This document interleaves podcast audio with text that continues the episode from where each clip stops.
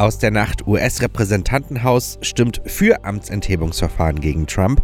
Heute in der RP Entlastungen bei Straßenbaubeiträgen und das kommt auf uns zu. Diesen Reiseverkehr können wir vor Weihnachten erwarten. Es ist Donnerstag, der 19. Dezember 2019. Der Rheinische Post Aufwacher. Der Nachrichtenpodcast am Morgen. Es ist Donnerstag, der 19. Dezember 2019. Mit Daniel Fiene, schönen guten Morgen. Heute Nacht um 2.44 Uhr erreichte uns diese Meldung. Als dritter Präsident in der Geschichte der Vereinigten Staaten muss sich Donald Trump einem Amtsenthebungsverfahren im US-Senat stellen. Das US-Repräsentantenhaus stimmte für die offizielle Eröffnung eines solchen Impeachment-Verfahrens.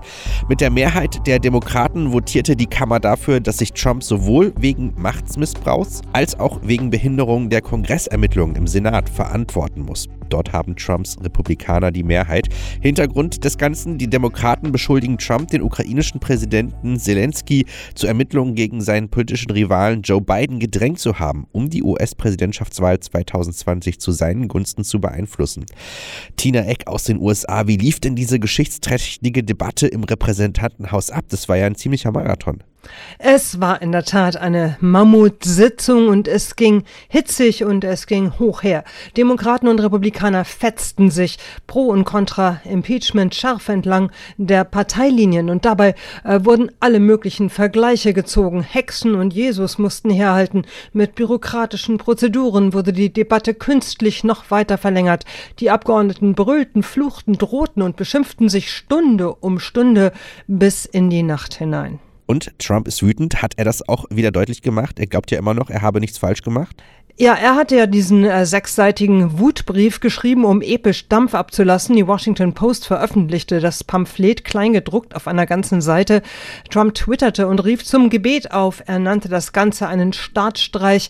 Er hat allerdings die Republikaner hinter sich und muss nicht fürchten, letztendlich wirklich aus dem Amt gejagt zu werden. Aber es ist eben ein Makel, der an der Weste klebt. US-Präsident Nummer drei, dem das Impeachment anhängt. Okay, dann geht es im Januar im Senat weiter, wo das Ganze höchstwahrscheinlich abgeschmettert wird. Warum dann dieser ganze Aufwand, die langen Debatten und schlaflosen Nächte? Ja, gute Frage. Da geht es um Schwüre, Ehre und Verfassung. Demokratenchefin Pelosi machte immer wieder deutlich, wie ernst die Sache sei, dass man das keineswegs auf die leichte Schulter nehme. Aber Trump habe eben keine andere Wahl gelassen. Trump habe sein Amt missbraucht, um sich einen persönlichen Vorteil zu verschaffen, sagte Pelosi, er habe die Verfassung gebrochen und sei eine Gefahr für die Demokratie, die anstehende Wahl und die nationale Sicherheit. Ein Bericht von Tina Eck von der DPA. Vielen Dank. Schauen wir in die RP von heute. Grundstückseigentümer in NRW werden künftig bei den Straßenbaubeiträgen erheblich entlastet. Mit der knappen Mehrheit von vier Stimmen haben die schwarz-gelben Regierungsparteien im Landtag eine entsprechende von NRW-Bauministerin Ina Scharrenbach von der CDU vorgeschlagene Änderung des Kommunalabgabegesetzes verabschiedet.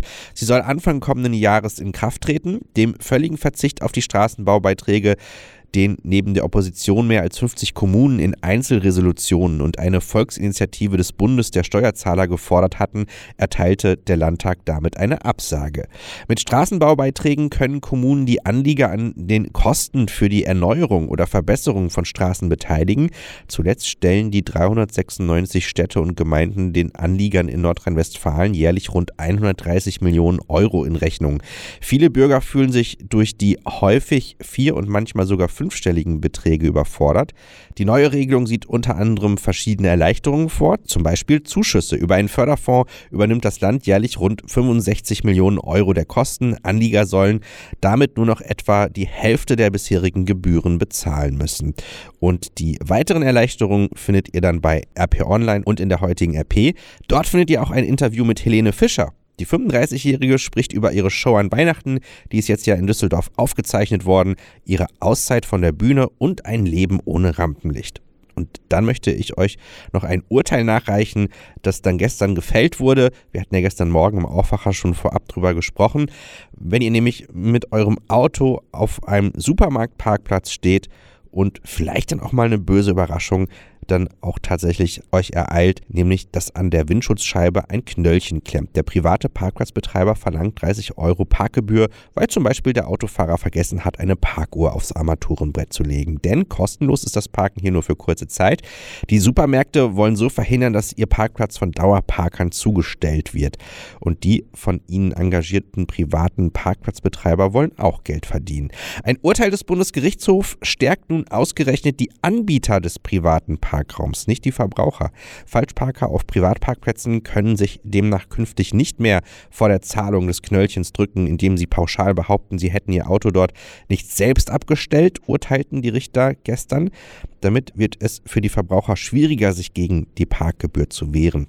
In dem konkreten Fall vor dem BGH hatte eine Frau drei Knöllchen nicht bezahlt, deren Auto zu lang oder unberechtigt auf zwei Krankenhausparkplätzen stand.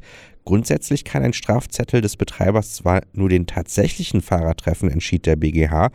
Der Überwachungsfirma sei es in den meisten Fällen aber nur möglich, den Halter des Autos ausfindig zu machen. Bestreitet dieser, der Parksünder zu sein, muss er in Zukunft die anderen möglichen Fahrer nennen. Tut er das nicht, bleibt er laut Urteil selbst auf den Kosten sitzen. Bisher waren viele Amts- und Landgerichte davon ausgegangen, dass der Halter niemanden anschwärzen muss. Wenn ihr Lust habt, auch noch Nachrichten aus Düsseldorf zu hören, dann empfehle ich euch den Düsseldorfer Aufwacher. Den findet ihr unter diesem Stichwort in allen Podcast-Apps. Dann hört ihr diesen Aufwacher plus drei Minuten Nachrichten aus Düsseldorf. Und wir bedanken uns heute bei unserem Sponsor Reingeredet, der diesen Podcast möglich macht. Reingeredet mit H. Das ist der neue Podcast von Mr. Düsseldorf. Die Hosts Paula, Robert und Timo diskutieren mindestens einmal monatlich mit ihren Gästen ihre größte Leidenschaft, nämlich das schöne Leben in Düsseldorf. Mein Tipp für euch ist heute die Folge 2. Da geht es um Wein ohne Kater und dem ultimativen Feiertagsgetränk. Das passt jetzt ja auch, wenn ab der nächsten Woche die Feiertage anstehen. Reingeredet gibt es überall, wo es Podcasts gibt. Mehr Infos auch unter mrdüsseldorf.de slash podcast. Und äh, Mr. Düsseldorf schreibt sich mit UE, also mrdüsseldorf.de slash podcast. Wir bedanken uns bei unserem Sponsor Reingeredet. Schauen wir jetzt auf die Themen des Tages. Schon zum zweiten Mal innerhalb nur weniger Wochen verliest Königin Elizabeth heute das Regierungsprogramm von Premierminister Boris Johnson. Die Queen's Speech ist eine prunkvolle Zeremonie. Sie eröffnet traditionell das Parlament. Für Elisabeth II. ist es bereits die 66. Eine Frage an Philipp Detlefs von der DPR aus London. Es geht in dem Regierungsprogramm vermutlich vor allem um den Brexit, oder? Genau, das ist immer noch das Thema, was über allem schwebt. Und es war ja auch Johnsons Wahlversprechen, dass er Großbritannien am 31. Januar 2020 auf jeden Fall aus der Europäischen Union führt. Er will schon morgen das Ratifizierungsgesetz für seinen Brexit-Deal ins Parlament bringen und dann Ende Januar eben den Austritt vollziehen. Und außerdem will er per Gesetz ausschließen, dass die bis Ende 2020 laufende Übergangsphase noch irgendwie verlängert werden kann. Es gibt auch noch andere Themen. Neben dem Brexit dürfte es um neue Einwanderungsregeln gehen, um das Gesundheitssystem, Investitionen in Schulen, Schulen und Polizei und um das Thema innere Sicherheit. Union und SPD wollen ab 18.30 Uhr über die weitere Arbeit der Koalition nach dem Wechsel an der SPD-Spitze beraten. Dazu nehmen die neuen SPD-Vorsitzenden Saskia Esken und Norbert Walter Borjan zum ersten Mal am Koalitionsausschuss bei Kanzlerin Angela Merkel teil. Konkrete Beschlüsse soll es nicht geben, aber der weitere Fahrplan der Koalitionsarbeit soll festgelegt werden heute oder morgen mit dem Auto in den Winterurlaub oder zur Bescherung nach Hause zu fahren, ist, ja, keine besonders gute Idee. Die Automobilclubs erwarten in diesen Tagen Megastaus, vor allem auf den Fernstraßen und in der Nähe von Ballungsgebieten, aber auch die Innenstädte dürften überquillen. Lennart Stock hat den Überblick, wann und wo wird es denn so richtig voll auf den Straßen? Also der ADAC erwartet vor allem an diesem Freitag jede Menge Verkehr auf den Autobahnen. Und das liegt natürlich vor allem daran, weil dann viele Weihnachtsurlauber in die Ferien aufbrechen. Dazu kommt dann noch am Freitagnachmittag der gewöhnliche Berufsverkehr, der da ja ohnehin unterwegs ist. Tja, und das knubbelt sich dann vor allem dort, wo viele Autobahnen zusammentreffen. Also etwa in den Großräumen Berlin oder Hamburg oder auch im Ruhrgebiet. Also am Freitag sollten Autofahrer in jedem Fall Geduld mitbringen. Wenn es sich gar nicht verhindern lässt und man an diesem Freitag der noch unterwegs sein muss, gibt es dann zumindest Lücken, wo etwas weniger auf den Straßen los ist? Ja, die gibt es. Wer flexibel ist, der kann auf die Randzeiten ausweichen, hat mir Andreas Hölzel vom ADAC erklärt. Also wenn man bereits am Freitag vielleicht am späten Vormittag spätestens startet oder sehr in der Früh, ansonsten bietet es sich auch an, abends zu fahren, nach dem großen Berufsverkehr, nach den, wirklich nach den Massen, die uns da erwarten. Und wer sogar ganz flexibel ist, also gar nicht an den Freitag gebunden ist, dem rät der ADAC am Sonntag zu fahren oder am Dienstag, also an Heiligabend ab mittags. Okay, auf den Straßen ist also viel los. Es gibt ja aber auch noch die Bahn. Wäre das nicht eine Alternative? Ja, das hängt davon ab, wie flexibel man ist. Denn auch die Bahn erwartet nämlich an diesem Freitag viele Passagiere. Daher ist es auf jeden Fall wohl empfehlenswert, einen Sitzplatz zu reservieren, sagte mir Bahnsprecher Steffen Rutsch. Man kann sich da orientieren über die Auslastungsanzeige auf bahn.de oder auch in der App DB Navigator. Hier ist immer zu sehen, welche Züge schon sehr stark gebucht sind und welche weniger nachgefragt sind. Die Bahn stellt sich auf den Ansturm ein. 45 Verstärkerzüge werden über Weihnachten eingesetzt.